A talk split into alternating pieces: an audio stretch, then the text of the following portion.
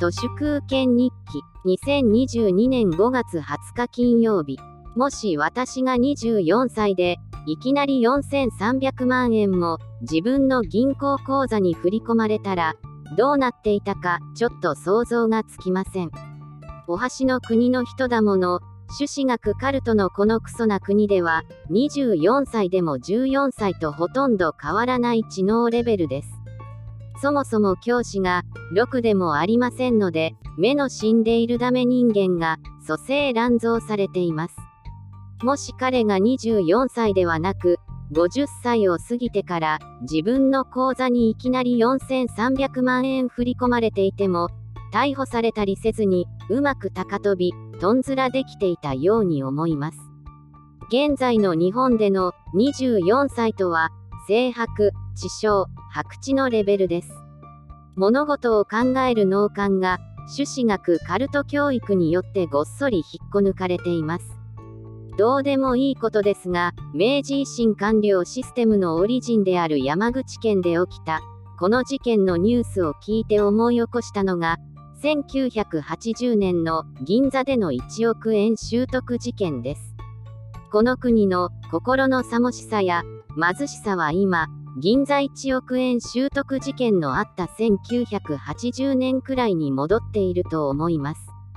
この時、1億円を銀座で拾ったトラック運転手の大貫久夫さんは、一躍、時の人になった挙句、マスメディアに大々的に取り上げられたばかりに、ありとあらゆる嫌がらせを受けて、防弾チョッキを着てました。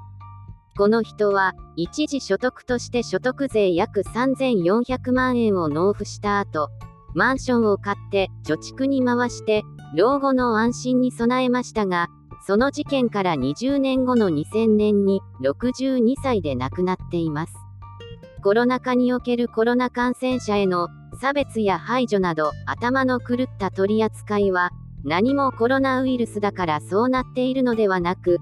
1986年に長野県松本市でジャパユキさんのフィリピン人がエイズに感染していると報じられたことによって起きた松本市のエイズパニックと起きたことは完全に同じです。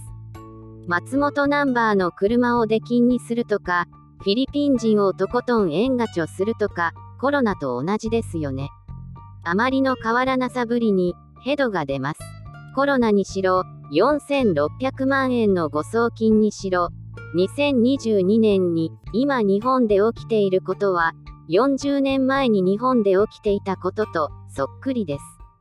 人口が増えてバブルに向かっていた頃の朱子学カルトと2004年で人口がピークアウトして世界の経済戦争に完全に敗れてからの朱子学カルトは現象は同じですが上りと下りが完全に逆になっています。笑えますね。ドコモショップが大量閉店する2025年頃には日本国の衰退は1970年代中盤から後半ぐらいへと、さらに後退していると思います。残念でしたね。本日は以上です。ありがとうございました。人の行く裏に道あり花の山。